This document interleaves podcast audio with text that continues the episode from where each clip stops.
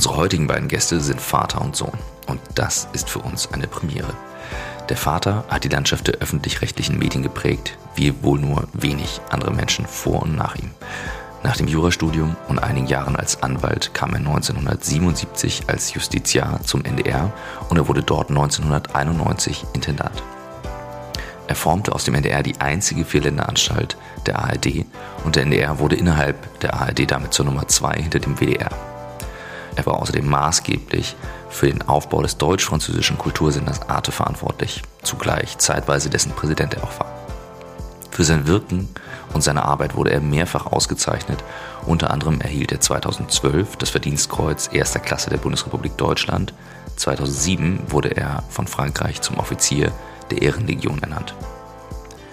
Sein Sohn startete nach dem Studium zum Wirtschaftsingenieur als Unternehmensberater bei Roland Berger.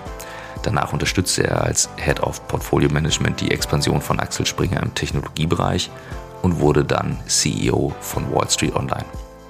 Er war Mitgründer der Foodpanda Group und nach dem erfolgreichen Verkauf an Delivery Hero arbeitete er dort als SVP Global Operations. Nach einem kurzen Abstecher bei Truventuro in Hamburg unterstützt er jetzt verschiedene Start- und Scale-Ups und ist außerdem seit Jahren als Angel Investor tätig. Seit vier Jahren beschäftigen wir uns nun schon mit der Frage, wie Arbeit den Menschen stärkt, statt ihn zu schwächen. Wie kann ein Thema, das einen so wesentlichen Anteil in unserem Alltag einnimmt, wieder mehr Sinn in unserem Leben stiften? Was brauchen wir, damit wir aus der Corona-Krise gestärkt hervorgehen und die wenigen positiven Effekte wie der verbesserte Umgang mit Remote-Tools nicht wieder verpuffen? Wie kommen wir zu mehr Ideen, die sich um die Lösung der wirklich drängenden Probleme unserer Welt kümmern? Und wie können wir die Ideen und die Erfahrungen aus allen Generationen nutzen? Wir suchen nach Methoden, Vorbildern, Erfahrungen, Tools und Ideen und nach Menschen, die uns dem Kern von New Work näher bringen. Dabei beschäftigt uns immer wieder auch die Frage, ob wirklich alle Menschen das finden und leben können, was sie im Innersten wirklich, wirklich wollen. Ihr seid bei On the Way to New Work, heute mit Jobst und Felix Ploh.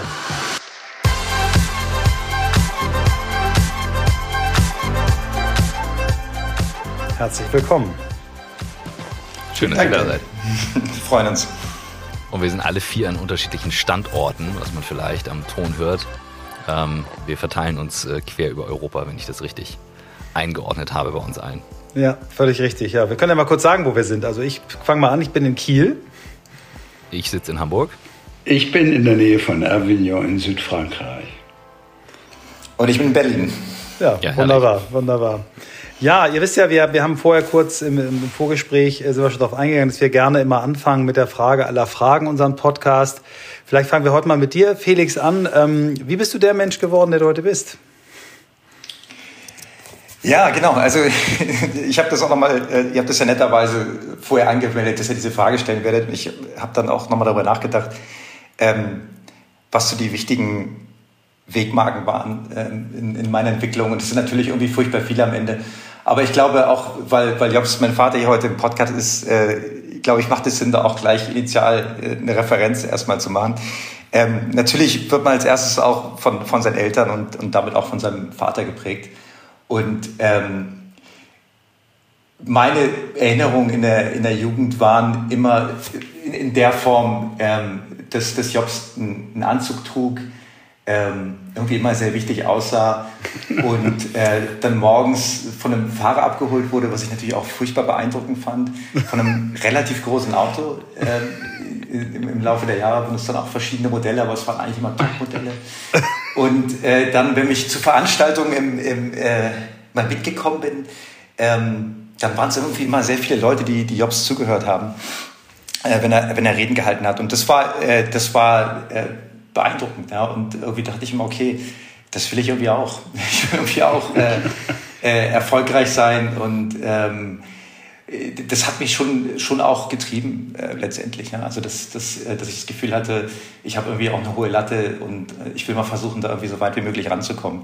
Ähm, so, das hat, das hat sich dann nicht immer sofort auch in, in harter Arbeit bei mir niedergeschlagen. Also das, ist, äh, das war etwas, was äh, ähm, ja, was ich irgendwie erst lernen musste. Und ich glaube, das bringt mich auch zu meinem zweiten, zu meiner zweiten Wegmarke. Ich habe ähm, das Studium als Wirtschaftsingenieur gemacht, hast du schon gesagt, Christoph.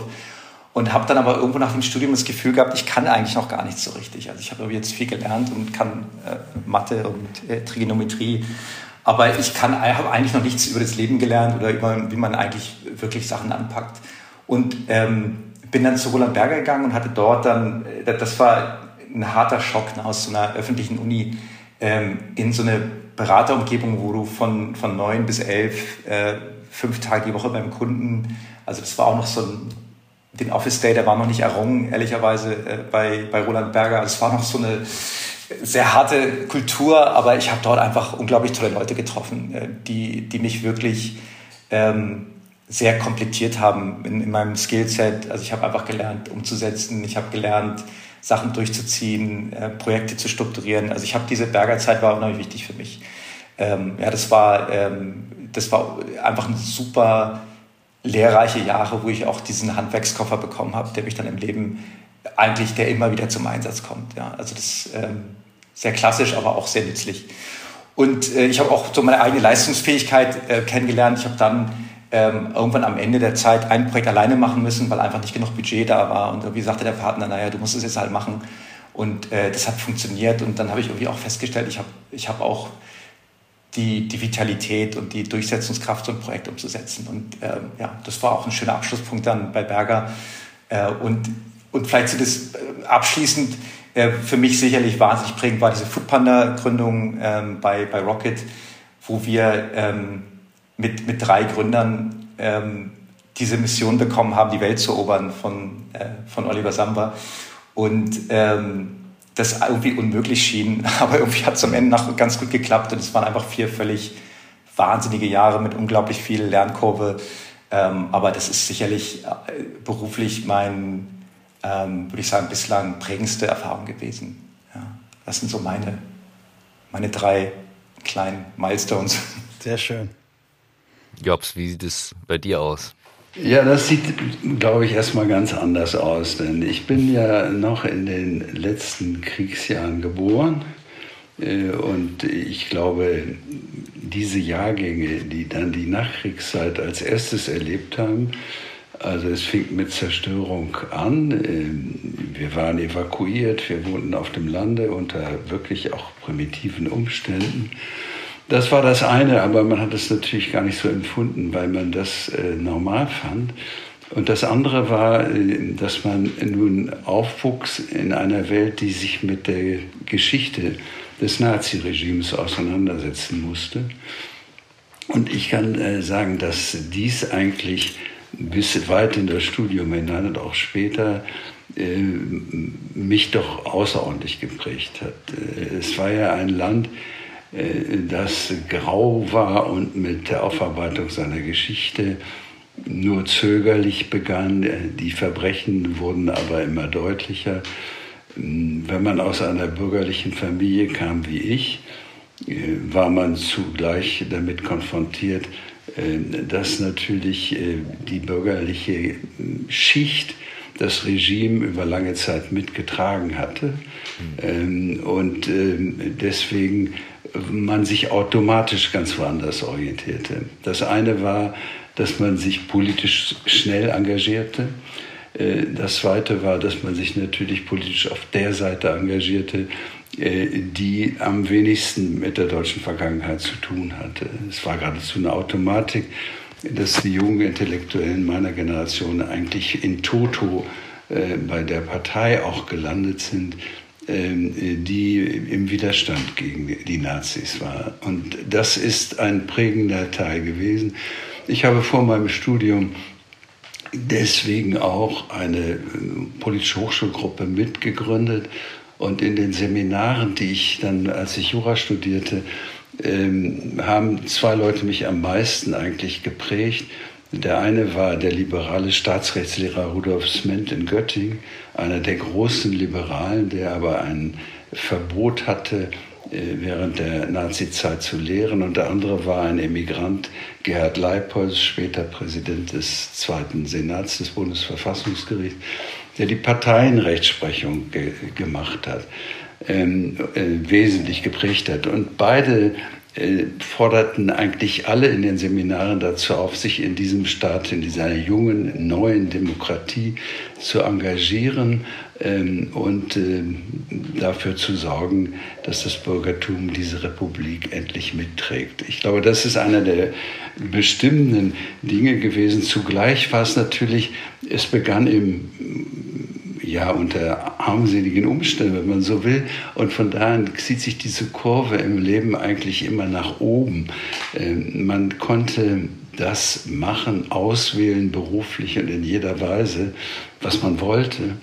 Ähm, die Grenzen fielen allmählich. Es ging äh, in Richtung äh, einer Demokratie. Und man kann ja heute sagen, dass eben viele Konsequenzen äh, auch richtig gezogen sind in der Bundesrepublik und dass ähm, dieser Staat sich heute eben ganz anders repräsentiert, ähm, äh, als er ähm, im Beginn war. Es ist eigentlich trotz allem äh, und auch mit der Belastung Hypothek, auch mit denselben Leuten zum Teil, ein ganz vorbildliches Land in vieler Weise geworden, was die Trennung etwa äh, die Unabhängigkeit der Justiz anbelangt. Das ist im Vergleich zu vielen europäischen Ländern ein großer äh, Fortschritt gewesen. Also das ist der, der Zug von, von ganz wenig immer weiter voran äh, zu immer mehr Freiheit ähm, äh, und aber auch das Gefühl, dass man dafür was tun muss, hm. dass das äh, nichts ist, was sich automatisch einstellt.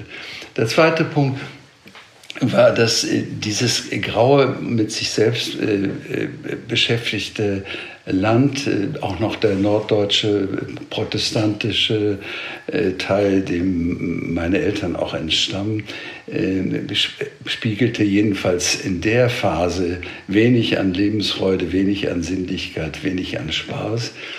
Ähm, es war ein relativ graues Land. Ich erinnere nur daran, was es so zu essen gab in den norddeutschen Restaurants in den 50er Jahren.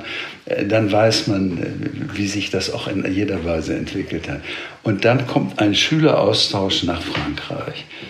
Ähm, die Aufnahme das erste Mal 57, glaube ich. Also das war ja nun noch nah beim Krieg.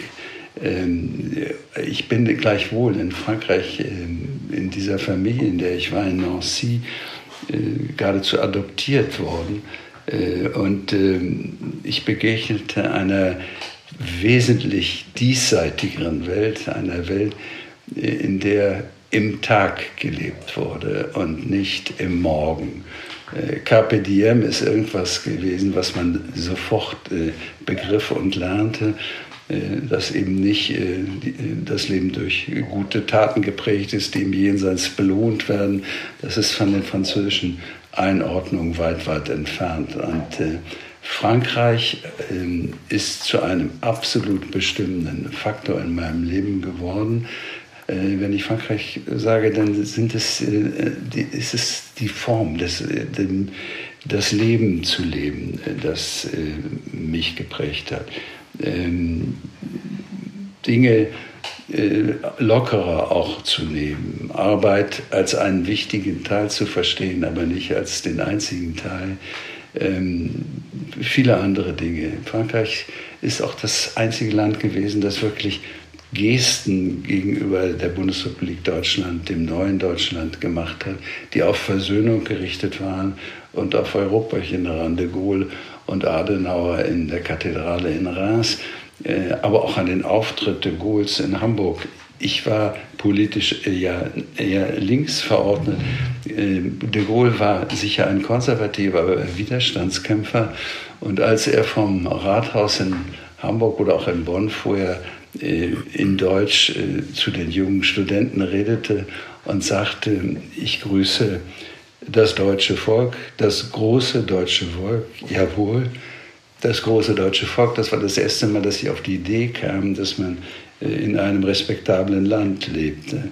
Ähm, und insofern hat Frankreich einfach in ganz vieler Weise immer wieder eine Rolle gespielt. Ich war im selben Jahr in einem Austausch in England und ähm, habe eben diesen Schub überhaupt nicht bekommen, sondern äh, es war von da an Frankreich und ich habe in meinem beruflichen Leben auch immer wieder versucht, ähm, Brücken nach Frankreich zu bauen. Ich habe dort studiert dann ähm, nach meinem ersten Staatsexamen. Ich habe die Gelegenheit ergriffen, äh, mich für Arte zu engagieren, was ja ein Produkt war, was keiner wollte.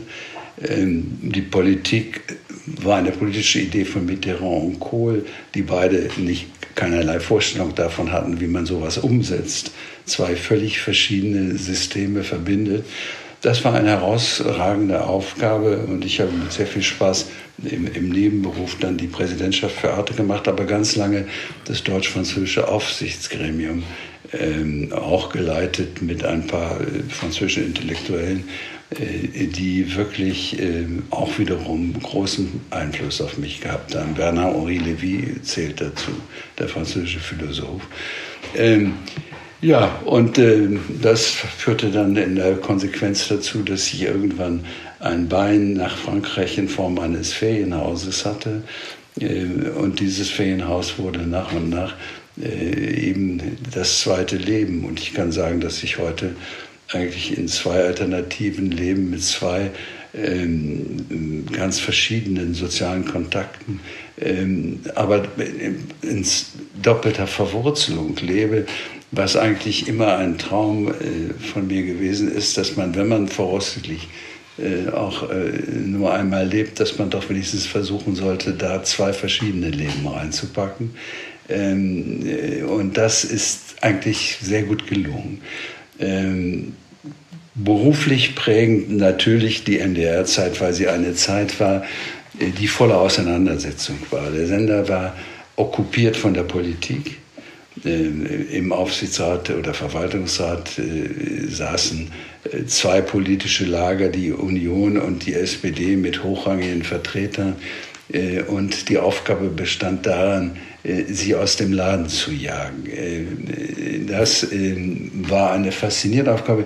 Im Nachhinein sehen manche Sachen sehr mutig aus, die man so gemacht hat. Ich habe mein eigenes Gremium äh, oder dem Intendanten damals empfohlen, das eigene Gremium nach völlig absurden Entscheidungen gerichtlich anzugreifen, mit dem Antrag festzustellen, dass der Verwaltungsrat verfassungswidrig besetzt war Hört sich so mutig an, war aber gar nicht besonders mutig. Ich war junger Anwalt. Ich hatte ein gewisses Vergnügen an Auseinandersetzungen.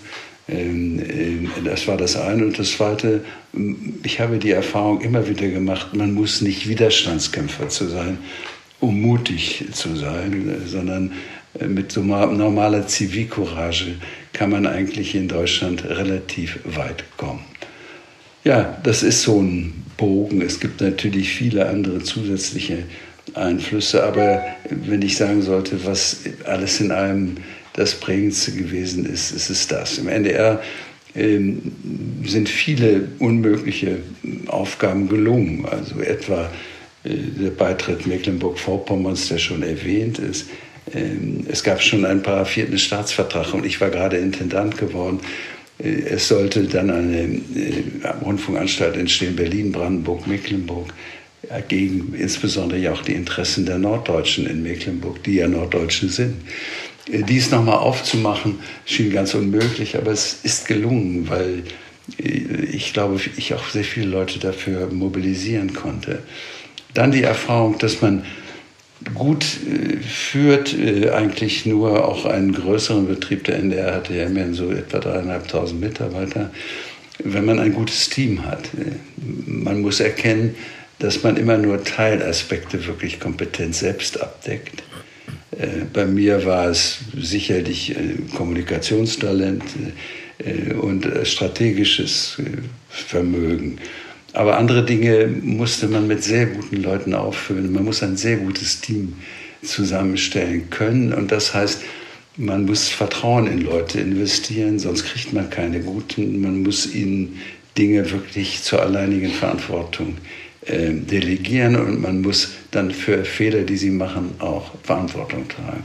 Mhm. Äh, und so habe ich immer eigentlich in der ARD am Ende des doch deutlich beste Team gehabt. Äh, und äh, nur deswegen konnte man auch selbst äh, Erfolge einfahren.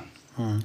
Wenn ihr jetzt auf euch beide schaut, wir haben ja eine Vater-Sohn-Folge hier und ähm, aus Gesprächen unabhängig äh, voneinander weiß ich, dass ihr beide sehr wertschätzend übereinander sprecht.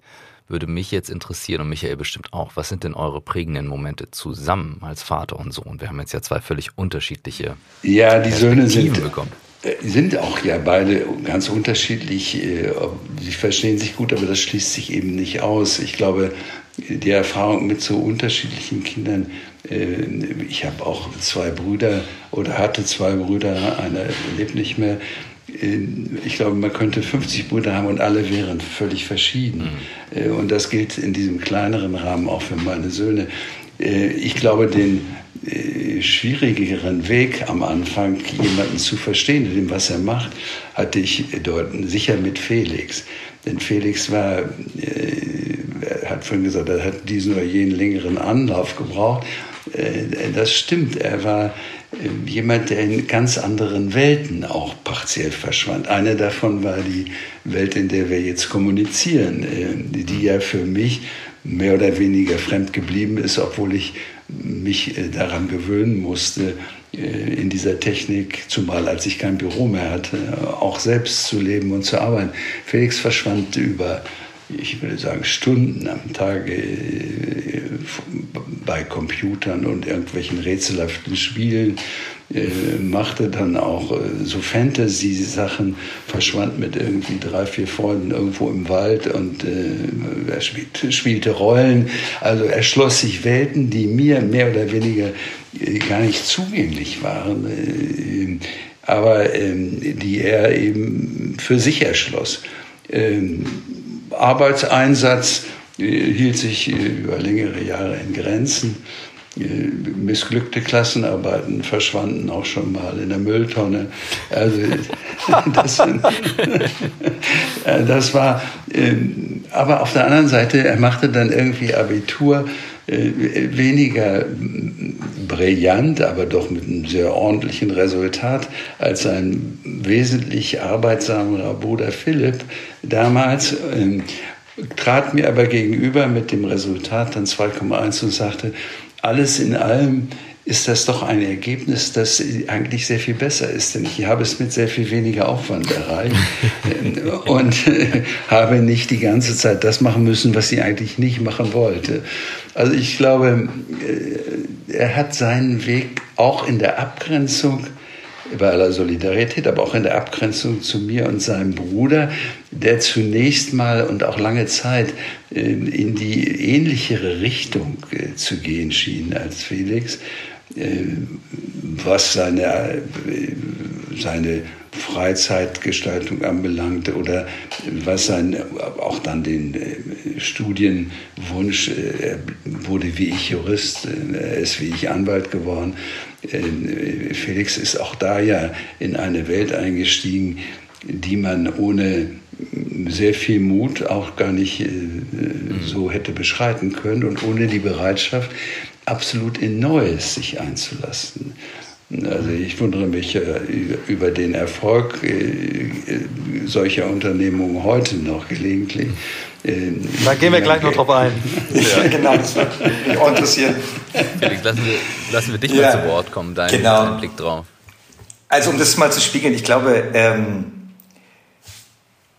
ich, ich habe, äh, also ich war wirklich anders als, als mein Bruder, insofern als das genau wie, wie Job sagt, ich habe einfach irgendwie andere Interessen gehabt. Ich hab, bin äh, komplett auf dieses Internet gesprungen, also ich weiß nicht, ob ihr euch an die Zeit noch erinnert, aber es gab äh, in dieser Vor-Internet-Phase gab es so Modems, mit denen man sich bei Mailboxen einwählen konnte. Ähm, und so Text-Adventures spielen konnte.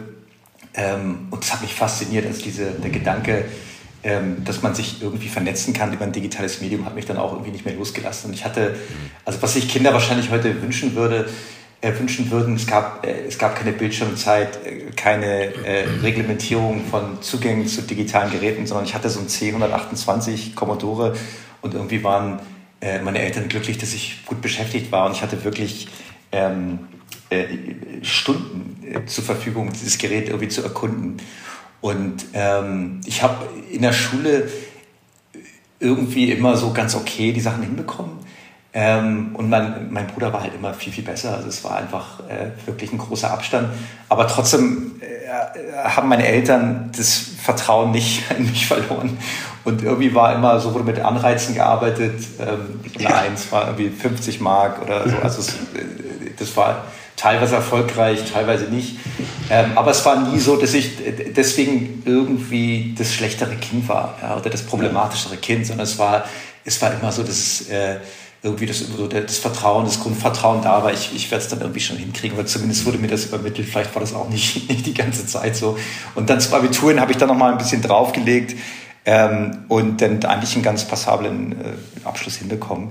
Ähm, und ich habe dann, dann war ich auch so vor dieser Entscheidung, mache ich das gleiche wie mein Bruder und wie mein Vater, äh, merkte aber doch, dass es mich irgendwie in, in die naturwissenschaftliche Richtung zieht, in, äh, in irgendwie andere Sphären.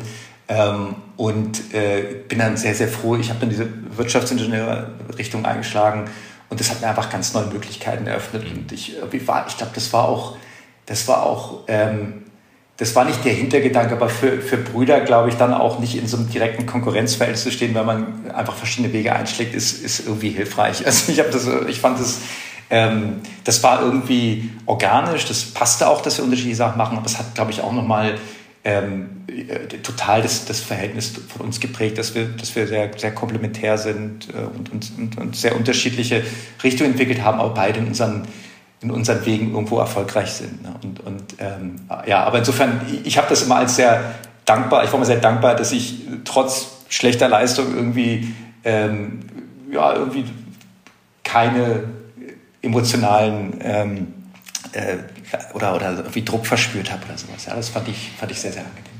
Nein, es war auch keine schlechten Leistungen. Es war nur äh, sozusagen ohne äh, ein großes Engagement. Das Engagement war, woanders. Du hattest immer ein sehr starkes Engagement für Dinge, aber es war deine eigene Welt, die du da erschlossen hast. Und in dieser Welt konnten, sind deine Eltern auch natürlich nicht gefolgt. Aber weil sie dir auch gar nicht folgen konnten. Es gab ja keinen Weg, den man hätte nachgehen können, sondern es war ein eigener, der, den du dir erschlossen hast. Äh, und der führte Konsequenz einfach zu anderen Ergebnissen. Aber ich glaube, was äh, Unterstützung, Zuneigung, was auch immer anbelangt, äh, gab es da kein Gefälle. Ich habe mich jedenfalls für dich gelegentlich auch massiv in die Bütt begeben, wenn das nötig war. Ähm, und das ist immer nötig. Man muss Kindern ähm, bedingungslose Unterstützung eigentlich vermitteln. Ich habe bei meinen Eltern immer, ich hatte einen, mein ältester Bruder ist tatsächlich ein Schüler äh, gewesen, der im Gegensatz zu Felix wirklich ein katastrophaler Schüler war. Und meine Eltern haben dieses Problem nie bei den Lehrern gesehen, sondern immer bei ihm selbst, was, glaube ich, ein großes Problem ist. Äh, ich war immer fest entschlossen, das genau umgekehrt zu sehen mhm. ein eigenes Bild von meinen Kindern zu haben und dieses Bild so lange zugrunde zu legen, bis es widerlegt worden ist. Oder, mhm. ähm, das, äh, ja, insofern hat man, ich habe noch so einige Briefe an den damaligen Schuldirektor, die alle auch aus meiner heutigen Sicht noch sehr gelungen sind. Mhm. Ich habe eine Frage an dich, Felix. Du hast vorhin, äh, als du die, die Einführung gemacht hast, äh, davon gesprochen, wie das war, deinen Vater zu sehen im Anzug, äh, wie er abgeholt wurde und, und äh, das war ja so eine Art Bild auch, was du für dich dann gesehen hast, möchte ich auch. Was hast du inhaltlich dir von deinem Vater abgeschaut und vielleicht als Ergänzung, wo, bei was für Themen hast du dir Rat geholt? Also ich glaube, also das, das kann man eigentlich ganz klar benennen. Ich glaube, ein, ein, ein Faktor, der, der, äh, der ganz wichtig ist und der mich auch äh, stark geprägt hat und auch meine Rolle prägt in, ähm, in den Aufgaben, die ich jetzt habe, ist, ist äh, Konfliktfähigkeit. Und ich glaube, Konfliktfähigkeit aber auch in einem konstruktiven Sinne. Ähm, also, dass man einfach Auseinandersetzungen schnell aufklären muss, einer Lösung zuführen muss und dann weitermachen muss. Also das ist so, also dieser, ja. Äh, ich bin, ich bin jemand, der sehr, sehr schnell ähm, auch sozusagen subtile oder unterschwellige Konflikte benennt und dann versucht, sie aufzulösen. Und ich glaube, so, das ist so eine, diese Konfliktfähigkeit, die hat, äh, die hat Jobs ganz sicher.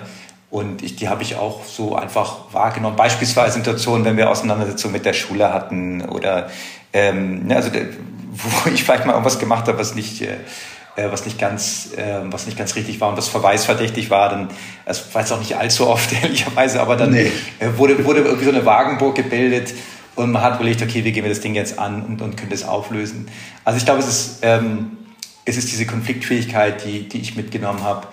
Ähm, ich glaube, es ist auch, ich, ich weiß nicht, inwiefern sich sowas überträgt, aber ich glaube, ich bin auch sehr so ein 80-20-Typ, äh, der, äh, der gut Teams aufbauen kann. Ich glaube, ich würde sagen, das ist so in den letzten zehn wahrscheinlich eine meiner Schlüsselfähigkeiten gewesen, dass ich, ähm, dass ich gute Leute identifizieren kann, die, die toll sind, die eigentlich besser sind als ich selber. Das ist auch eigentlich mal mein Anspruch, dass ich schlauere, bessere Leute ähm, heiere.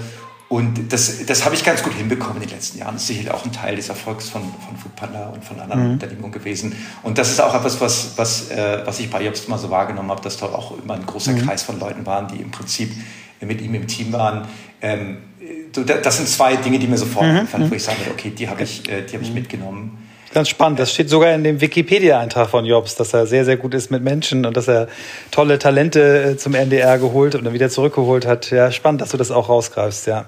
Und gerade in Verbindung mit dem Thema Konfliktfähigkeit und ähm, Jobs, wie du es nanntest, den Spaß an Auseinandersetzungen, mhm. meine Anschlussfrage daran an euch beide wäre, was ähm, oder was, was macht ihr mit oder habt ihr Erfahrung mit den Konflikten im Grenzbereich, wo es wirklich auch so an die emotionale Substanz geht und Menschen, die vielleicht anders geprägt sind, den ausweichen oder den Konflikt unterschwellig laufen lassen wollen. Jobs, du hattest das angedeutet mit, mit ähm, auch Politik, die dort gemacht wurde und Felix, du wirst es mit Sicherheit auch erlebt haben im Startup-Umfeld. Ähm, das ist ja ein breites Feld und nur weil man selbst konfliktfähig ist oder da reingeht oder was Konstruktives möchte, kann es ja durchaus sein, dass, dass andere einem das nicht wollen. Und ähm, das hat ja viel mit, mit dem menschlichen Austausch zu tun. Ja, es, die, äh, die Bereitschaft, in einen Konflikt zu gehen, äh, muss äh, natürlich am Ende auch mit der Bereitschaft, Konflikte zu beenden, einhergehen. Und ich glaube, ich kann mich jedenfalls nicht an Situationen im beruflichen Bereich erinnern, wo diese Grenze übersprungen worden wäre. Ich glaube, es ist wichtig, dass man dem anderen auch bei Konflikten seine Identität belässt. Und ähm, wenn möglich auch aufzeigt, warum dieser Konflikt entsteht. Äh, der, der Hauptpunkt bei der bei, beim Umgang mit Mitarbeitern ist eigentlich der, der Punkt der Motivation, Leute stark zu machen, die mit Zweifeln über sich selbst, das sind ja viel mehr als man denkt, äh, kommen und äh, im besten Fall äh, gestärkt dann wieder rausgehen. Ich habe oft die Erfahrung gemacht, wenn man Leute fördert und die richtigen Fragen stellt, dass sie besser und stärker werden. Ich, ich kenne eigentlich nicht den Fall, wo jemand äh, sichtbar für mich zerbrochen wäre an einem solchen Konflikt. Mhm.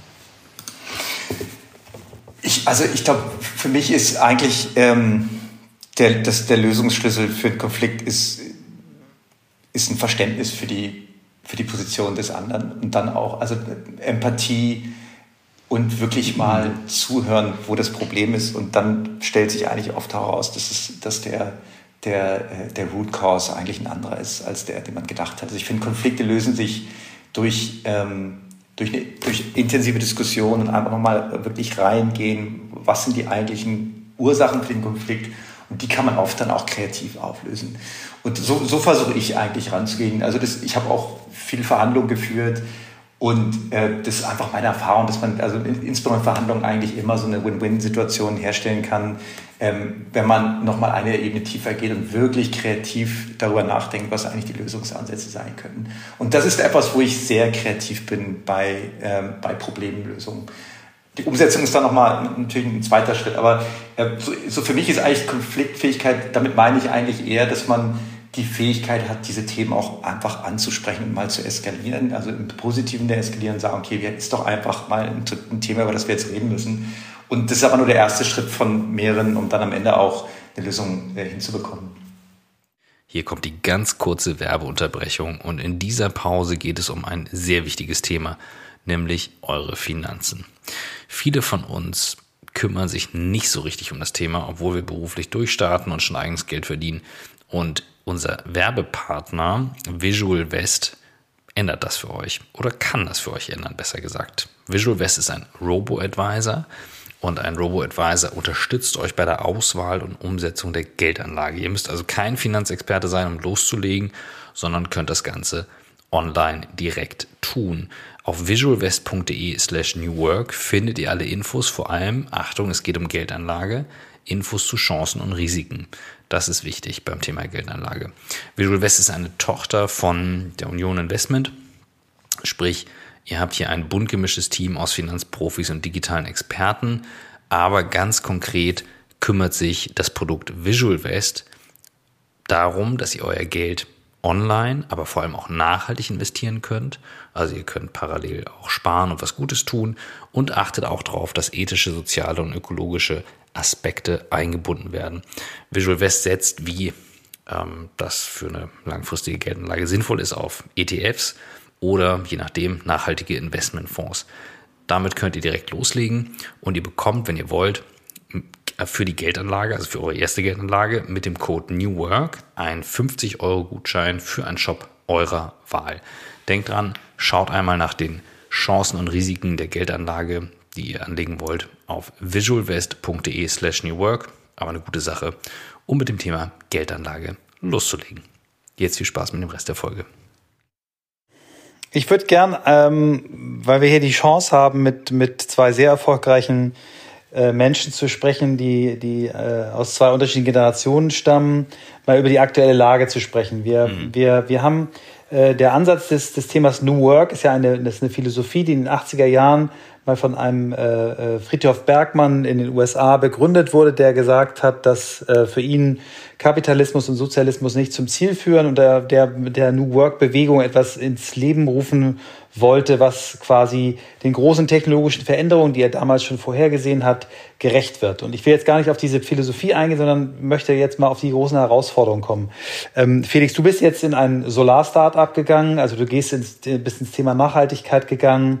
Jobs, du hast in einem Bereich gearbeitet, im Bereich Medien, der, der gerade äh, kolossal über so Themen wie Fake News in den letzten fünf, sechs, sieben, acht Jahren ähm, zu kämpfen hatte. Wir haben ein Bildungsproblem, wir haben richtig große Herausforderungen äh, als, als, als Menschheit. Und mich würde mal so interessieren, wie ihr beide aus euren Perspektiven, ja, wie ihr auch darüber redet. Was sind die Themen, die euch beschäftigen? Was glaubt ihr, sind die Herausforderungen, die wir lösen müssen? Und mhm. ja, wie geht ihr damit um? Was ist das für ein Thema für euch?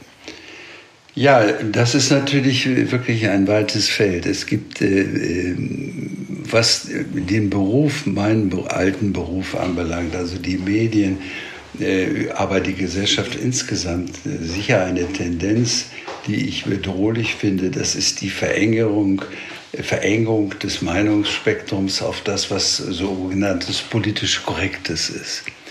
Ähm, ich bin eigentlich aufgewachsen in einer Welt, in der es sehr viel Kontroverses gab und in der Kontroverses auch äh, diskutiert wurde. Das Meinungsspektrum ähm, auch im Rundfunk war sehr breit. Ähm, es gibt jetzt Positionen, die man kaum vertreten kann, äh, weil sie nicht mehr genau in den Mainstream passen und die dafür dann im, im, im Netz eine ungeheure Verbreitung und eine ungeheure Kraft entwickeln, weil die Leute das Gefühl haben, die Welt, die ich sehe, wird in dem Meinungsbild, das politisch korrekt ist, nur begrenzt abgebildet und deswegen hole ich mir die Informationen woanders. Das ist ein äh, freiheitseindrängendes Thema, das mich außerordentlich beschäftigt. Ähm, äh, das gilt auch für große politische Themen, wo ich gar nicht mal sagen würde, Dinge wie Atomausstieg etwa seien falsch entschieden äh, worden, äh, obwohl es dafür auch Ansätze gibt. Äh, was mich äh, am meisten stört, ist, dass diese Position letztlich gar nicht vertreten werden kann. Äh, sie findet äh, nicht nur keine Unterstützung, sondern sie würde sofort zur Diabolisierung führen. Und das ist nur ähm, eins dieser Themen. Das ganze Migrationsthema ist als Thema tabuisiert worden und hat dazu geführt, dass die politische Rechte sich dieses Thema als Beute gesichert hat, wo es ganz sicher nicht hingehört.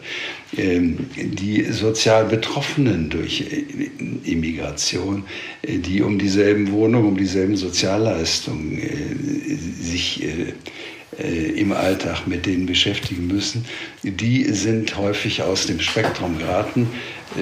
Diese politische Entwicklung ist übrigens auch in anderen Ländern nachzuvollziehen. Es gibt diesen französischen Soziologen, der dieses berühmte Buch Die Reise nach Reims beschrieben hat, wo eine Familie äh, äh, immer weiter nach rechts, äh, erst ursprünglich kommunistische Wähler, dann sozialistische Wähler, dann heimlich Front National und dann offen Front National. Diese Bewegung zieht sich ein bisschen durch die europäischen Länder insgesamt und die ähm, halte ich für, für eine freiheitseinengende. Die, die Differenzen auch in der Politik zwischen Herbert Wehner und äh, beispielsweise Strauß, die ja in meiner Generation äh, sich auseinandergesetzt haben, fand ich immer als wohltuend, dass das Spektrum einfach breit genug ist, um eigene Meinungen darin unterzubringen. Also das finde ich, äh, wenn ich sagen sollte, was mich am meisten bekümmert, ist es das. Ähm, es gibt äh, auch Thesen, die zum Klimawandel sehr viel nuancierter sind, vielleicht auch äh, teilweise anders sind, äh, die finden in Deutschland keinen Verleger mehr, der sie auch nur druckt. Äh, und das, das ist nicht das Problem, dass sie vielleicht falsch sind. Das Problem ist, dass gewisse Thesen nicht mehr diskutiert werden können. Ähm, ähm, das, glaube ich, muss man sehr im Auge haben, wenn man wieder eine sehr viel breitere Akzeptanz bei den Medien äh, bekommen will, die man benötigt. Der öffentlich-rechtliche Rundfunk sieht sich schon in einer bestimmten Glaubwürdigkeitskrise. Äh, übrigens gehört zu diesem ganzen politisch Korrekten, das mich völlig teilweise auch nervt, hört natürlich auch äh, die Einführung der Gendersprache durch eine Fernsehanstalt. Ähm, nach meiner Meinung sind Fernsehanstalten für alles andere da, außer um Menschen zu einer richtigeren Spaßform äh, zu äh, führen. Das ist sicherlich eine Aufgabe, die ganz woanders liegt. Also auch da ist aber Widerspruch äh, mit hohem Risiko verbunden mhm. bei denen, die sozusagen das politisch Korrekte für sich in Anspruch nehmen. Ich glaube, bei, bei mir ist es, ähm, also sind es vor allem äh, Themen, die aus meinem Unternehmerdasein, glaube ich, so entstehen und ich finde es einfach beängstigend, muss ich ehrlich sagen. Ich habe ja auch viel im Ausland gearbeitet, war viel in asiatischen Ländern, in, in Ländern wie Singapur, äh, Taiwan, die so im Aufbruch sind, ja, die einfach jetzt gerade diese starke Wachstumsphase haben, wo, wo äh, die Mittelschicht schnell wächst, wo Wohlstand entsteht, wo Leute hart arbeiten und wo die Politik auch den, den Boden bereitet für diese, für diese Entwicklung. Und äh, ich, ich denke einfach auf das, wenn ich, wenn ich schaue, wie viel liberale ähm, Kräfte es eigentlich in Deutschland aktuell zum Beispiel in der Politik gibt. Also mit liberal meine ich, die wirklich Marktdenken verkörpern, Marktdenken ähm, kommunizieren und auch Initiativen vorantreiben, die Startups, die Gründern, die neuen Unternehmen den Weg bereiten, dann habe ich einfach wirklich Angst, dass nicht genug Neues entsteht und dass zu viel an Alben festgehalten wird äh, zu viel Besitzstandswahrung, dass es auch gerade in der Politik, glaube ich, zu wenig Vertreter gibt, die den, den, ja, einfach helfen, dieses Land in das nächste Jahrtausend zu bringen. Ich glaube, die Digitalisierung ist dafür ein, ein gutes Beispiel.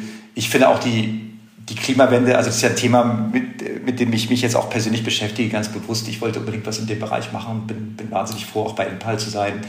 Aber auch dort stelle ich fest, dass, ja, dass einfach ähm, dass man viele Widerstände überwinden muss.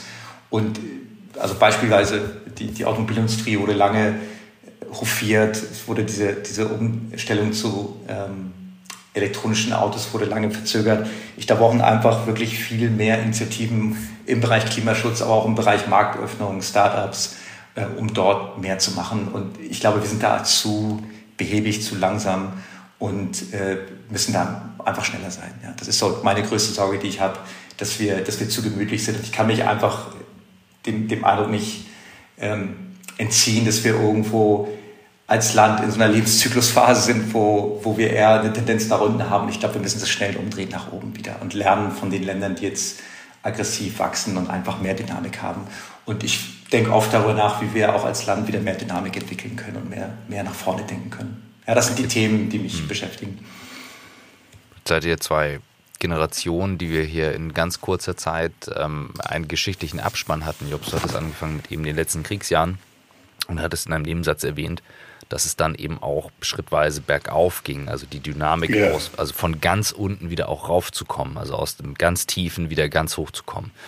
Und äh, meine Wahrnehmung ähm, ist das, was ihr auch jetzt gerade sagt, eine ganz starke Ambivalenz, aber das können wir auch hier auch offen diskutieren. Michael, ich sehe dich gerade nicht mehr, also ich sehe gerade keinen Zeigefinger oder so, falls du auch was fragen willst oder reingrätschen wolltest. Ähm, aber du, du sonst sagst du was oder grätsch rein. Diese Ambivalenz eben zwischen ähm, zwischen solchen Extremen. Also mal beispielsweise, ich glaube, heute irgendwie Eilmeldung, der DAX überschreitet 16.000 yeah. Punkte und mhm. gefühlt äh, auf der anderen Seite tiefste Krisen und tiefe, tiefe Kerben. Und da frage ich mich einfach, ist das etwas, also sind wir, sind wir noch gar nicht an dem Punkt, weil wir ähm, in, in, in so einem Wechselbad der, der Extreme leben? Weil nach dem Krieg, was du beschrieben hast, es war grau und es konnte einfach nur noch bunt werden ja, oder kontrastreicher ist, werden. Ja, ich glaube, äh, diese Phase ist auch zu Ende. Sozusagen diese Wachstumsphase, auch die Phase des Aufbaus eines demokratischen Staates, die ja für den Staatsbürger, als der ich mich immer äh, auch gesehen habe, die Öffnung der, äh, der, der europäischen Grenzen. Wir sind ja gelegentlich an einer Phase, wo man denkt, dass diese Errungenschaften als selbstverständlich angesehen werden und ähm, auch nicht wirklich eine große Bereitschaft besteht, sie zu verteidigen. Das äh, ist auch noch so ein Punkt. Äh, ich denke, wenn man die Wehrfähigkeit äh, demokratischer Bürger äh, hinterfragen würde, würde man äh, im Augenblick sehr viel mehr Zweifel haben als im Aufbruch nach dem Krieg. Ähm, die Bereitschaft, sich für Freiheit zu engagieren, die Bereitschaft, in politischen Parteien mitzuarbeiten oder neue Formen der, ähm, der Meinungsbildung mit zu befruchten, das alles sehe ich eher im Rückgang. Die europäischen ähm, Erwartungen an äh, eine rechtsstaatliche Konstruktion für alle, föderal oder nicht, ist rückläufig. Äh, es gibt nicht nur äh, die Verabschiedung von Herrn Trump aus diesem Wertekatalog, die vielleicht nur vorübergehend korrigiert werden konnte, sondern es gibt Entwicklungen in Osteuropa, die genau in die gleiche Richtung gehen, den gemeinsamen Konsens und die gemeinsame Basis für das, was rechtsstaatlich ist, zu verlassen und damit die europäische Konstruktion vor Fragen zu stellen, an die wir gar nicht mehr gedacht haben. Äh, eure Generation äh, findet offene Grenzen völlig normal. Als ich das erste Mal nach Frankreich fuhr, gab es eine Zollkontrolle, es gab eine Polizeikontrolle äh, und, und die Tendenz zu glauben, dieses sei for granted, diese ja. Tendenz teile ich nicht. Und die ähm, Wahrnehmung, dass das politische Engagement so stark zurückgeht in der jetzigen Generation, ist schon auch Anlass, sich Gedanken zu machen. Äh, die Bereitschaftszeit für die Gesellschaft zu investieren ist jedenfalls sicherlich nicht größer geworden, sondern eher geringer. Mhm. Was können wir machen eigentlich? Also wenn ja. wir uns jetzt, wir sind jetzt, wir sind jetzt irgendwie wenige Wochen vor der Wahl, vielleicht, wenn wir es ausstrahlen, ist gerade Wahl. Ähm, was können wir machen als, als, als Bürger, damit sich was ändert? Weil, äh, Felix, du hast es angesprochen, ähm, wir, wir, wir sind im Lebenszyklus irgendwie so, wo man sagt, das kann eigentlich nicht sein. Wir müssen uns eigentlich selber erfinden. Ich habe vor vielen Jahren mal äh, eine große Kampagne mitverantwortet, die hieß Du bist Deutschland. Äh, die ist entstanden damals noch unter, unter Schröder, weil festgestellt wurde, dass in Deutschland ähm, 80 Prozent der Menschen ähm, in Umfragen gesagt haben, wir haben die beste Zeit schon hinter uns. Äh, und in, in den Ländern, die du aufgezählt hast, auch in teilweise in Ländern, in, in Schwellenländern, wo eigentlich noch Armut ist, die Menschen genau andersrum denken. Wir haben die beste Zeit noch vor uns. Wie kriegen ja. wir diesen, diesen Geist wieder hin, dass dieses Land, was ja unfassbar äh, tolle Vorzüge hat äh, im Rechtssystem, ja. in der Rechtsstaatlichkeit, ähm, im Wertekanon, wir haben das, das wahrscheinlich eines der besten Grundgesetze äh, des ja. Planetens. Wie kommen wir da wieder hin? Und vielleicht vielleicht das äh, exakt dieselbe Frage, deswegen habe ich auch nachgedacht, sorry Michael, nur mit dieser Leichtigkeit, die du auch angesprochen hast, vielleicht zwischen diesen zwei Welten, die du eingangs erwähnt hast. Welche Rolle spielt deine Erfahrung auch aus Frankreich hier? Also ich habe ja die, nicht nur die französische Erfahrung, aber die französische ist äh, sicherlich die wichtigste, die bei mir auch ganz persönlich dazu geführt hat, dass äh, ich äh, die französische Staatsangehörigkeit als zweite Staatsangehörigkeit angenommen habe, so dass man daraus einfach sehen kann, dass das für mich ein, einfach diese Schiene auch war vom Erbfeind, als ich geboren war, bis hin äh, zu einer zweiten Heimat, äh, die ja im Grunde dafür steht, dass man sich als Europäer definiert. Mhm. Ähm, mhm. Äh, das wird doch durch einen Nationalismus abgelöst in Teilen, der mir bedrohlich erscheint. Die Entwicklung in Ungarn, die Entwicklung in Polen, die Unfähigkeit der europäischen Institutionen, das zu sanktionieren, was dort passiert, und die Tatsache, dass man dort mehr oder weniger doch zur Tagesordnung übergeht, das ist schon etwas, wo ich das, wofür wir mal gekämpft haben und was wir auch in großen Teilen als Land erreicht haben, äh, doch wieder äh, in Gefahr bringen. Was kann man tun? Aus dieser Antwort ist man irgendwie altersmäßig irgendwann raus.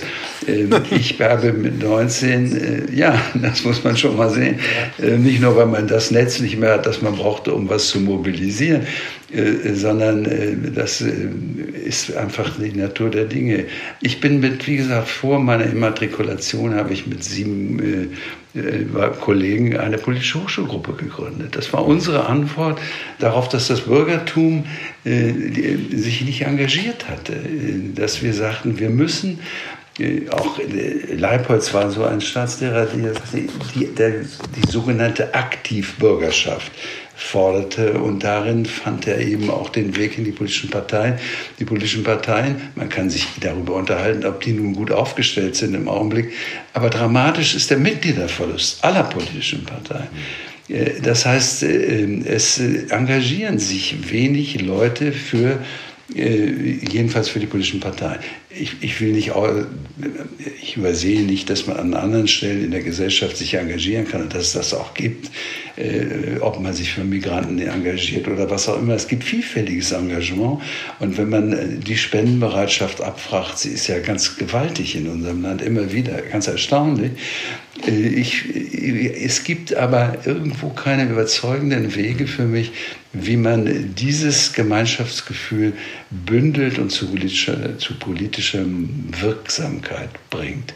Äh, die Antwort fehlt mir. Ich gebe aber auch zu, dass ich darüber nicht mehr so wahnsinnig viel nachdenke. Denn äh, eigentlich äh, ist das schon eine Frage an Enkel. Mhm. Ich hoffe, dass ich vielleicht noch ein bisschen was beisteuern kann. ähm, also ich, ich habe, also ich glaube, für mich eine prägende Erfahrung war schon diese, diese Foodpanda-Zeit, weil das war eigentlich so ein Moment, wo wir in Berlin ein Unternehmen äh, aufgebaut haben mit, äh, also in Wien hatten wir 250 Mitarbeiter, äh, weltweit waren wir 2500.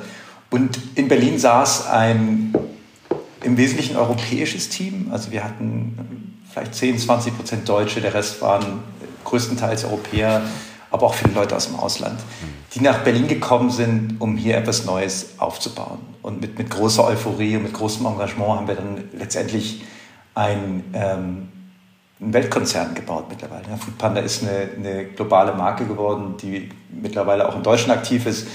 Und das ist für mich so ein Beispiel, was entsteht, wenn man so etwas zulässt. Also wenn man junge Leute zusammenbringt, wenn man äh, Mut, Euphorie hat und sagt, okay, wir bauen das jetzt einfach auf. Und ich glaube, dass wir als Deutsche da eine, eine gewisse Liability haben. Ich glaube, dass wir kulturell eher, ähm, eher vorsichtig sind. Also vielleicht sind wir es auch geworden in den letzten Jahren. Ähm, aber eher sozusagen vorsichtig investieren und lieber ansparen und so weiter. Also ich glaube, wir haben einfach kulturell Stärken, ne, also die ganz klar auch ausgespielt werden können. Aber ich glaube, wir müssen dieses Unternehmertum reinkriegen. Wir müssen einfach viel mehr zulassen, dass neue Unternehmen entstehen. Also äh, beispielsweise Delivery Hero. Ich meine, was für, was für eine grandiose Geschichte. Oder Zalando. Das sind Konzerne, die mittlerweile ähm, als Leuchttürme in der Welt wahrgenommen werden für das, für das was sie tun. Ich glaube, dass, dass über eine Öffnung ähm, und eine, eine Förderung neuer Unternehmen auch ein, ein, eine Entwicklung stattfinden wird, wo mehr Leute nach Deutschland kommen, wo in Deutschland eben einfach tolle Projekte entstehen, die dann wiederum diese ganze Wirtschaft auch ein Stück weit erneuern können, in Richtung regenerative Energien, in Richtung Digitalisierung und so weiter. Ich glaube, es ist falsch zu glauben, dass die Politik das lösen kann. Die Politik kann das nicht lösen, die Politik muss aber die Freiräume schaffen, dass so etwas entstehen kann. Und dann eben auch entsprechend Förderung ähm, für, für junge Unternehmen äh, gewährleisten, damit man eben eine gewisse Anschubfinanzierung hinbekommt. Aber ich, natürlich bin ich stark geprägt durch meine unternehmerische Erfahrung. Aber wenn du mich fragst, was mich am meisten geprägt hat, dann war es genau diese Erfahrung, dass ich mhm. mit, einem, mit einem Team aus, aus Deutschland heraus, das international war, etwas aufgebaut habe. Und äh, ich glaube, das müsste einfach mehr passieren und häufiger passieren. Und dann kriegen wir auch die Erneuerung des Landes gut hin. So, und bevor es gleich mit der aktuellen Folge weitergeht, möchte ich gerne einen weiteren Werbepartner heute vorstellen, und zwar die Firma Fleet Education Events. Es geht um ein Event, ähm, was Fleet Education Events veranstaltet, und zwar um Age Rocks. Ähm, ein Kongress für äh, Human Resources oder wie wir lieber sagen People and Culture findet statt vom 22. bis 24.11. diesen Jahres im Kongresscenter Düsseldorf. Was ist Age-Rocks? Ein ganz modernes Kongressformat mit vier fachlichen Schwerpunkten. Es geht um Ausbildung, es geht um Recruiting, es geht um Administration, aber auch um das betriebliche Gesundheitsmanagement. Branchenwissen, Networking in einer neuen Dimension. Es kommt endlich ein modernes Kongressformat für HRler an den Start. HROX ist die innovative und frische Weiterentwicklung des ehemaligen deutschen Ausbilderleitungskongresses. Der Name ist Programm. Hier dreht sich alles um das Allerwichtigste bei der Arbeit den Menschen. Es gibt 80 Vorträge und Workshops, Top-Speaker, Menschen aus der Praxis und Menschen mit Visionen und auch manchmal auch Menschen, die beides haben. Sie geben ihr Wissen und ihren Input zu den Themen Ausbildung, Recruiting, Administration und betriebliches Gesundheitsmanagement weiter. Es ist ein Branchenupdate auf höchstem Niveau und endlich wieder echtes Networking. Und das alles in entspannter Lounge-Atmosphäre. Und natürlich, es gilt dort 3G. Ähm, Fleet Event hat einige Events schon äh, jetzt auch während der Corona-Zeit durchgeführt. Kein Corona-Fall, also die passen da wirklich auf. Und dieses neue Gipfeltreffen des Personalwesens oder wie wir sagen, das Event für People and Culture feiert Premiere vom 22. bis 24. November 2021 im Düsseldorfer CCD. Der Rabattcode ist äh, HRNW20, also HROX New Work, HRNW20, alles groß geschrieben, beziehungsweise die Buchstaben groß, die 20 als Zahl. Und die können dann auf der Seite von HROX im Ticketshop eingelöst werden und es gibt auch keine Begrenzung. Also wenn ihr Leute habt, die ihr mitbringen wollt, gebt den Rabattcode gerne weiter. Und ja, auch ich werde als Referent dabei sein und über New Work Master Skills sprechen. Und es geht zurück zu unserer aktuellen Folge. Da sind wir ja bei einem Thema, was vielleicht dann das vereint, weil ähm, ich kenne die, die Unterhaltung vor allem auch mit dir, Jobst, über diese Themen und ähm, auch dein, deine Idee zur, zur europäischen Idee und, und das Engagement, was daraus kommt. Ähm, und du hattest etwas angesprochen, ähm, das Thema zum Beispiel Gendern über die Sprache, weil es keine Aufgabe eines Fernsehsenders sei.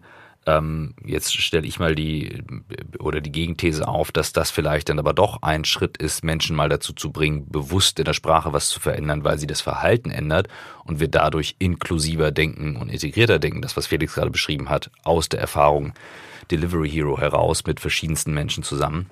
Vielleicht braucht es doch solche Schritte. Also vielleicht kommen wir gar nicht umhin, ähm, gewisse Dinge vorzugeben, auch vielleicht an ungewöhnlichen Stellen. Ich bin, was die Gendersprache anbelangt, äh, wirklich deutlich anderer Auffassung. Das, es gibt kein Erziehungsauftrag für den öffentlich-rechtlichen Rundfunk. Äh, wenn man damit anfängt, dann äh, anfängt, dann haben wir sehr schnell andere äh, Dinge, die sozusagen vorgegeben werden. Und die Bevölkerung, die dies wahrnimmt, und das sind 90 Prozent, sagt ganz simpel, äh, wieso muss ich eigentlich mit meiner Gebühr eine, äh, einen Wechsel finanzieren, eine Erziehung zu fortschrittlichem Denken, obwohl ich es nicht für fortschrittlich halte. Das ist eine ganz, wie ich finde, normale Abwehrreaktion. Mhm. Wenn äh, die, die über Sprache und Sprachentwicklung wachen, diese politische Entscheidung fällen, dass das so geschehen soll oder versuchsweise geschieht, dann kann man sich ja äh, äh, durchaus auf diesen Weg äh, begeben. Denn äh, das Wachen über Sprache und Sprachentwicklung ist ja eine zutiefst politische Aufgabe. Aber dass äh, ich sehe, man sich sozusagen individuell entscheiden kann, und offenbar sind es ja ganz persönliche Entscheidungen zum Teil. Ich spreche jetzt die Gendersprache, finde ich. Ähm, ist ein Stück der Entfernung von der Welt der Menschen, die äh, den Rundfunk tragen. Was Europa anbelangt, äh, auch das, was Felix sagt, äh, ich habe ja meine eigene Erfahrung auch in einem noch anderen Bereich gemacht, nach meiner NDR-Zeit, nach Arte, mhm. in dem ich Präsident der Europäischen Filmförderung war, mit 35 Ländern, als ich anfing, und am Ende 38. Ich kann nur sagen, aus dieser Erfahrung, solange man äh, Kreative zusammenarbeiten lässt, ohne ihnen politische Vorgabe zu machen, und solange der, die die Sitzung leitet, sich als neutral versteht, äh, kommen sie zu ganz hervorragenden äh, Arbeitsergebnissen. Die Menschen insbesondere in Europa, empfinden sich durchaus als verschieden, aber sie empfinden vernünftigerweise ihre Verschiedenheit als Bereicherung. Das ist der Unterschied zu dieser Mentalität des Melting Pot, den die äh, Amerikaner als Grundlage ihrer Gemeinsamkeit haben. Äh, unsere Stärke ist die Verschiedenheit, wenn sie respektiert wird. Und ich mhm. kann Ihnen genau sagen, an der Stelle ist ein vollkommen harmonischer Arbeitsprozess unterbrochen worden, wenn Länder wie die Türkei, die dort Mitglied ist, oder Polen äh, oder äh, Ungarn plötzlich Repräsentanten schicken, die Politrux sind und nicht Kreative.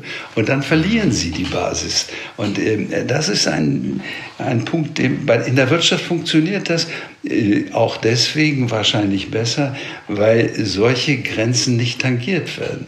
Solange äh, Marktgesetze äh, akzeptiert werden, lässt sich Kompromiss natürlich zwischen Leuten aus völlig verschiedenen Wertesystemen ganz unproblematisch organisieren.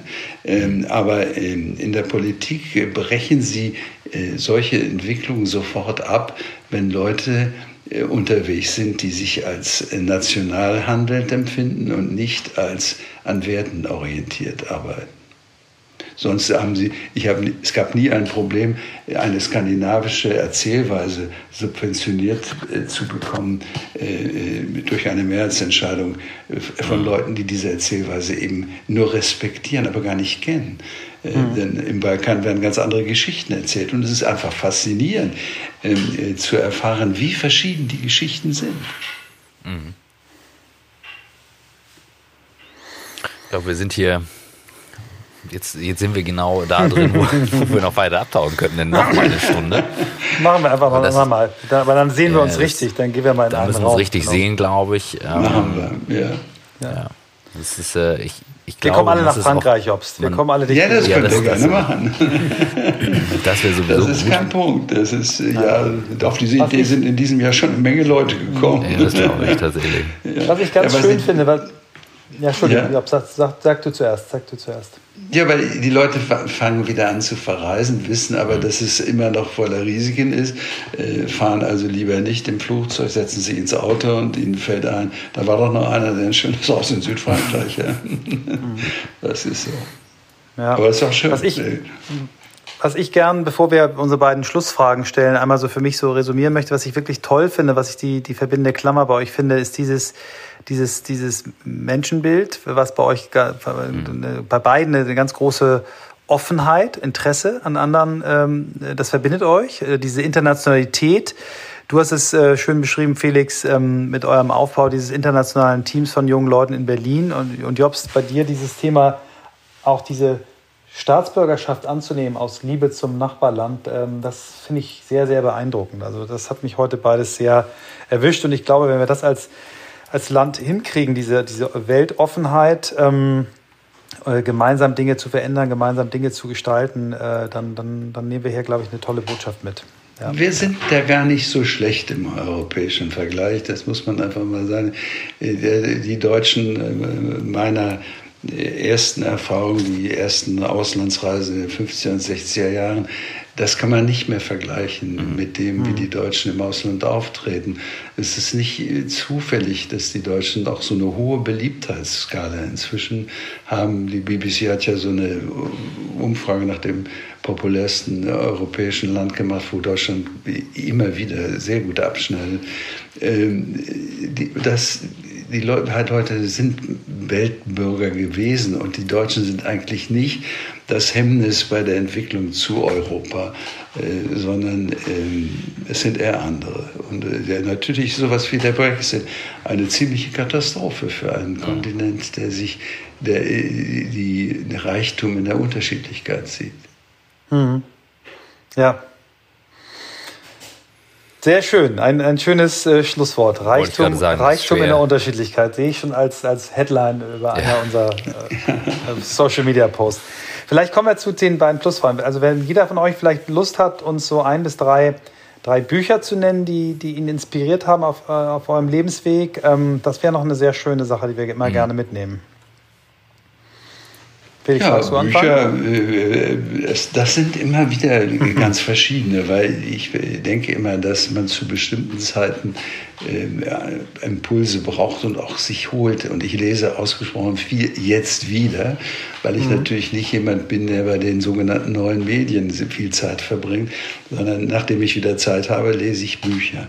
Und das sind eben ganz unterschiedliche Bücher. Wenn ich sagen sollte, die mich mit äh, besonders geprägt haben, dann ist es sowas wie ein Abiturschrift, äh, den man zum Abitur musste man sich einen Schriftsteller ja in der letzten Klasse aussuchen, über den man dann speziell arbeitet. Das war bei mir Robert Muse, äh, der Mann ohne Eigenschaften. Mhm, äh, mhm. auch weil ich, glaube ich, einen bestimmten Reiz daran empfand, die Dinge, die unendlich kompliziert sind, zu lesen.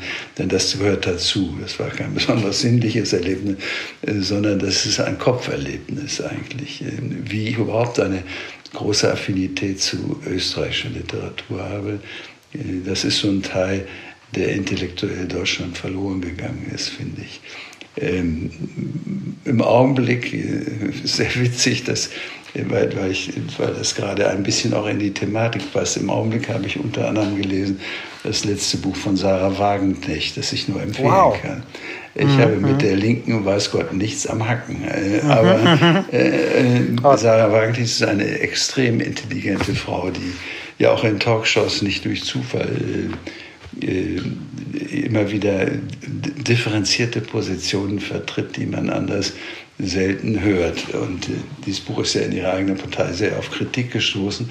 Aber es ist so ein Diskussionsansatz, den ich, den ich äh, äh, sehr gern mag. Ähm, ja, das sind die äh, sind so zwei mhm. zwischendurch. Ich habe mich entschlossen, äh, übrigens was Literatur anbelangt, ähm, weil ich eben mehr Zeit habe. Ich stellte irgendwann fest, dass ich keine der großen russischen Schriftsteller gelesen habe. Ähm, Im Original, man kennt die Filme Anna Karenina oder was auch immer, Tolstoi, mhm. aber hat nie irgendwas gelesen. Es ist eigentlich nur ein Jahrhundert, wo es große russische Literatur gibt. Darauf bin ich gekommen durch die Vorlesung von Nabokov, die er in seinem Exil in Amerika gehalten hat und habe dann angefangen und je von einem der großen Russen äh, ein Original wieder zu lesen. Äh, das sind dann ja auch immer irgendwie 1000 oder 1200 Seiten. Sowas kann man nur machen, wenn man in der Lebensphase angekommen ist, in der ich bin. Der Tod des Ivan Ilitsch ist, äh, da muss ich immer wieder dran denken. Äh Tolstoi. Eines, ich glaube, das hatte Fridjof ja, äh, auch in dem Podcast 100 ja, erwähnt. Das gehört natürlich der dazu. Bücher, die man ja, die man wirklich so wegliest an einem Nachmittag, aber prägend. Hm? Ja, und äh, in den, Bücher, in denen ja wenig eigentlich vorkommt, äh, ja. aber wo man einfach die Bilder sieht. Und das ist das, was das Faszinierende an Literatur ist. Die Bilder entstehen in deinem eigenen Kopf. Mhm. Ich habe äh, alles Verständnis für Leute, die sich gerne eine tolle Serie äh, ansehen, eins nach dem anderen. Aber ich gehöre definitiv nicht dazu. Also bei mir ähm, ist es aus aktuellem Anlass äh, ein Buch, das ich auch gerne empfehlen würde, Das ist How to Avoid a Climate Disaster von, von Bill Gates. Ja, das ist ein, äh, ja. aus meiner Sicht ein fantastisches Buch, was die ganze Ökodebatte entideologisiert und einfach mal runterbricht, was man jetzt eigentlich machen muss. Und ähm, das ist auch etwas, was Deutschland wirklich gebrauchen kann, weil wir in den letzten 15, 20 Jahren viel Ideologiebereich im, im Bereich äh, Energie betrieben haben, aber wenig Ergebnis. Also wir haben ja äh, mit dem frühzeitigen Atomausstieg im Prinzip den, den Carbon Footprint deutlich in die Höhe getrieben über Braunkohleverstromung und eigentlich immer noch relativ wenig Ideen, wie wir das Gesamtkonzept äh, Klima lösen wollen. Ich glaube, dieses Buch gibt tolle Antworten und es kann ich jedem nur empfehlen, der sich für das Thema Klimawandel interessiert. Ein, ein ganz tolles Buch. Super äh, wird in dieser Sekunde bestellt. das war jetzt der genug, genug Reminder, genug, genug mhm. Anstoß zu dem Thema. Das, äh, und Michael und ich äh, haben mehrfach schon gesagt, es wird jetzt eine große Aufgabe auch für uns sein, das Thema noch breiter reinzunehmen in den Podcast. Ja. Da, da sind wir dran. Ihr seid eine Premiere hier heute für uns ja. gewesen, eine sehr schöne, ähm, weil die Breite der Themen etwas zulässt, ähm, was mir auf jeden Fall echt gefällt. Michael, ich bin gespannt gleich auf, auf deinen äh, Take, bevor du noch die allerletzte Frage stellst. Ähm, nämlich äh, Dinge auch mal so stehen zu lassen und auszuhalten, dass es nicht unbedingt sofort eine Lösung gibt, sondern der Diskurs ähm, so bleiben darf. Und das finde ja. ich ganz großartig. Aber ja. Michael hat noch eine. Genau, die letzte Frage ist noch, müsst ihr noch mal ganz kurz äh, euch drei Sachen äh, auf einmal merken. Und das ist immer unsere sogenannte Bucket List, also die Liste der Dinge, die, die man im Leben noch machen möchte. Und wir unterteilen das, dass ihr jeder euch eine Sache aussuchen dürft, die ihr noch erleben möchtet, eine Sache, die ihr noch lernen möchtet und eine dritte Sache, die ihr vielleicht weitergeben oder zurückgeben an die Gesellschaft möchtet. Was wären die drei Themen? Was ich noch erleben möchte, ach, ich weiß, es gibt so ein paar Reiseziele, die ich, äh, die ganz nah sind, weil sie jetzt inzwischen alle in Europa liegen. Ich bin früh äh, eigentlich ziemlich viel draußen gewesen, war mal sozusagen der Verbindungsmensch zur Asiatischen Rundfunkunion und da viel in Asien und solche Geschichten. Äh, das ist aber wesentlich weiter weggerückt. Das ist jetzt sind es eigentlich noch europäische Reiseziele ich muss unbedingt noch mal diese Rundfahrt um Sizilien machen, die ich schon programmiert hatte und dann aber aus irgendeinem Grund, glaube ich, dann doch abgesagt habe, weil es mir zu kompliziert war. Also diese Mischung zwischen äh, lustvollem Leben und alten griechischen Tempeln und römischen Spuren und was auch immer, ähm, äh, was ja auch hier im, beispielsweise in Marseille in meiner Nähe einfach etwas ist, was einen unglaublich fasziniert. Das würde ich äh, gerne nochmal erleben äh, als Ziel. Was ich noch lernen möchte, ich glaube, da fällt mir nicht mehr wahnsinnig viel ein. Ähm, man möchte immer noch manches besser können, aber irgendwas Neues anfangen nochmal, ähm, ich glaube, dass ähm, jetzt ist mein Bild weg. Jetzt haben wir ihn verloren. Verloren. Ja. Jobs, jetzt haben wir dich gerade verloren. Wahrscheinlich ist jetzt das iPad alle. Das könnte sein. Aber noch ist er drin. Ah. Manchmal ist es nur der Empfang. Felix, du musst übernehmen. okay. Dein Auftritt. Ja, was ich erleben möchte, ist äh, ein Turnaround bei der Klimawende mhm. oder beim Klimawandel, eher gesagt. Also, dass wir es einfach hinbekommen, die, den Trend umzukehren und auf diese 1,5 oder 2 Grad Erhöhungsziele zuzusteuern. Ich, das, das ist für mich wahnsinnig wichtig und ist wirklich auch meine größte Mission gerade, das, das zu schaffen. Deswegen bin ich bei NPAL. Ich habe mich auch in den letzten Jahren in, bei NGOs engagiert, die in dem Bereich arbeiten. Und ich würde es einfach unfassbar gerne ähm, sehen und ich möchte auch meinen Teil dazu beitragen. I want to make a dent, wie die Amerikaner mhm. sagen. Und äh, das, das wäre mein größtes Ziel und das wäre ein absoluter Traum, wenn, äh, wenn ich meinen Teil dazu, dazu beitragen kann. Und ich glaube, was ich noch lernen möchte, ja, das sind viele Dinge. Also ich möchte natürlich immer versuchen, auch mich beruflich weiterzuentwickeln, ein besserer Unternehmer, ein besserer Manager zu werden. Ich glaube, abseits davon habe ich auch immer wieder Phasen, wo ich was völlig anderes mache. Ich habe äh, zum Beispiel ein Jahr in, in New York verbracht. Ich habe ein Sabbatical dort gemacht. In, nach, äh, nach meiner Delivery Hero Zeit ähm, war ich ein Jahr quasi Hausmann, habe die Kinder gemacht und zur Schule gebracht. Und ich glaube, diese Phasen mal wieder einzustreuen in, in sein Leben ist, äh, ist etwas äh, ganz Tolles und man lernt dabei unglaublich viel über sich selber, über äh, den Umgang mit der Familie. Also ich werde immer wieder auch mein, mein Leben durchbrechen an, an einigen Stellen, also meine berufliche Karriere und dort irgendwo auch Auszeit nehmen. Das hat sich für mich einfach wahnsinnig rentiert. Und ähm, für das nächste Mal habe ich mir vorgenommen, dass ich Gitarre spielen möchte, Gitarre lernen möchte. Das ist etwas, ich habe immer irgendwie mit Neid auf Leute geguckt, die sich an so ein Instrument setzen und, und, und dann virtuos darauf spielen. Mhm. Und ich habe die Hoffnung noch nicht aufgegeben, dass ich das auch nochmal auch noch mal hinbekommen werde. Aber es wird eine große Herausforderung. Ähm, in meinem letzten Sabbatical hat es nicht geklappt. Und ja, das Dritte ist, dass ich, also wenn du fragst, was will ich weitergeben, ich glaube, diese Faszination für Unternehmertum ist etwas, was ich auch gelernt habe. Also das war äh, glaube ich, bei uns familiär nicht angelegt. Also wir, Jobs und auch meine Mutter waren aus dem journalistischen Bereich, ähm, Anwalt. Und ich habe irgendwann diesen Sprung gemacht äh, bei, ich war bei Springer damals äh, im Konzern und hatte dann eigentlich so eine Weggabelung. Äh, entweder ich bleibe im, im Konzern, mache irgendwo eine, eine relativ sichere, gut bezahlte Karriere oder ich mache diesen Sprung ins kalte Wasser und bin dann damals zu Wall Street Online gegangen, was so in der Finanzkrise echt ganz schön angeschossen war und, äh, aber irgendwie war es eine tolle Rolle. Ich konnte dort CEO werden und, und helfen, den Turnaround mitzumachen. Und das war für mich einfach eine unglaublich prägende Erfahrung, diese, die, die unternehmerische Erfahrung. Die würde ich gerne weitergeben und Leute dafür begeistern, äh, selber äh, auch den Sprung ins kalte Wasser zu wagen und dann wirklich auch äh, in ganz neue Höhen zu kommen, was eigene Fähigkeiten und Entwicklung anbelangt. Ähm, das sind die, die drei Dinge. Sehr schön. Danke. Jobs, wir hatten dich verloren bei der Frage, ja, was du noch lernen ich, möchtest. Was ich noch lernen möchte, und äh, da hatte ich sozusagen schon zurückhaltend begonnen, dass mir da nicht mehr so richtig konkrete Dinge einfallen. Die, es muss ja auch äh, so eine Chance auf Realisierung haben. Auf der anderen Seite, was ich ganz gerne äh, gemacht hätte und aber vielleicht auch aus, aus Faulheit letztlich dann doch nicht, ich hätte gerne äh, eigentlich doch ein Buch geschrieben.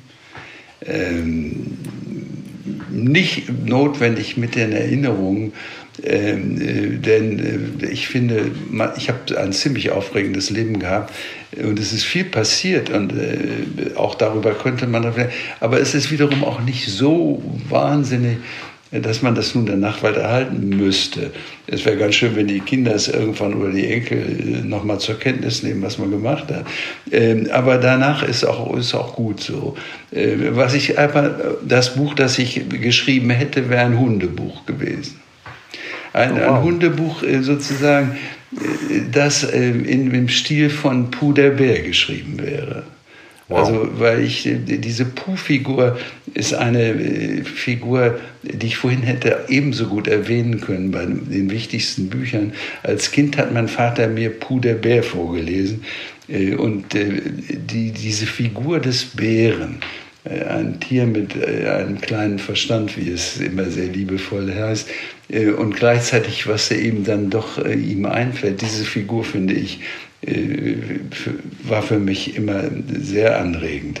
Auch so. Und da wir einen, einen Hund haben, der sich sehr dazu eignen würde, habe ich das eigentlich immer mal vorgehabt, aber nicht gemacht. Was Felix und die Musik anbelangt hat, kann ich nur hoffen, dass sozusagen die Gitarre dann auch gespielt wird. Die Versuche, Felix ein Instrument spielen zu lassen, waren begrenzt erfolgreich in der Jugend. er, er, spielte nämlich Schlagzeug. Und das äh, führte, äh, ich weiß noch mal die Szene, als er gerade im Keller spielte und es zog ein neuer Nachbar bei uns ein. Und ehe sie überhaupt ein Möbel ausgepackt haben, beschwerte er sich schon äh, darüber, diese unglaubliche Musik, die da aus dem Keller schallte, sodass ich auch da mal wieder Gelegenheit hatte, für meinen Sohn in die Bütze zu gehen. Sehr schön, ihr beiden. Danke ich wurde, für. Ich wurde. Ich, du wurdest. Ich wollte ja. nur eine Ergänzung machen, äh, dass du recht hast, dass die, die Schlagzeugerkarriere war nicht sehr erfolgreich. Ich bin äh, dann auch aus der Band geflogen in der Schule. Insofern, ähm, ich müsste das nächste Mal mit mehr Ambition und mehr, äh, mehr Entschlossenheit angehen. Ja, dann wird es auch klappen, wie man an anderer Stelle sieht. Danke. Sehr gut. Also das war wirklich äh, sehr erfrischend, euch hier beiden so auch nochmal mit diesen Schlussworten zu hören. Ganz, ganz, ganz vielen Dank für die Zeit. Fast eine Stunde 20 sehe ich hier jetzt gerade. Zumindest bei mir auf der Uhr. Das ist äh, definitiv einer der äh, längeren Takes, die wir haben. Und, ähm, jetzt müsst ihr ja, arbeiten. Sollte es aber auch so sein. Ja. Das, ist, äh, das ist völlig okay. Wir haben es ja wir haben es uns ja selbst gewählt. Das Buch äh, ist in der Mache, aber das war auch äh, eine gute Motivation noch zum Schluss, dass man jetzt hören. Vielen, vielen Dank, ihr Lieben. Das hat uns viel Spaß gemacht. Danke für die Dank. Zeit. Ja. Bis bald. Tschüss, Michael. Tschüss, Christoph. Bis bald. Macht's gut. Tschüss. Ich habe ich hab so viele Schlusstakes mir aufgeschrieben. Jetzt ja, ist schwer, unser Nachflapper zu machen. Hau raus, hau raus. Ähm, ja, also Reichtum und Verschiedenheit, ähm, das ist etwas, was äh, Jobst wirklich lebt und das fand ich einen, einen wahnsinnig guten zusammenfassenden Punkt, was du auch gesagt hattest. Vor allem auch in Verbindung mit diesem auszuhalten, nicht sofort eine Lösung zu haben.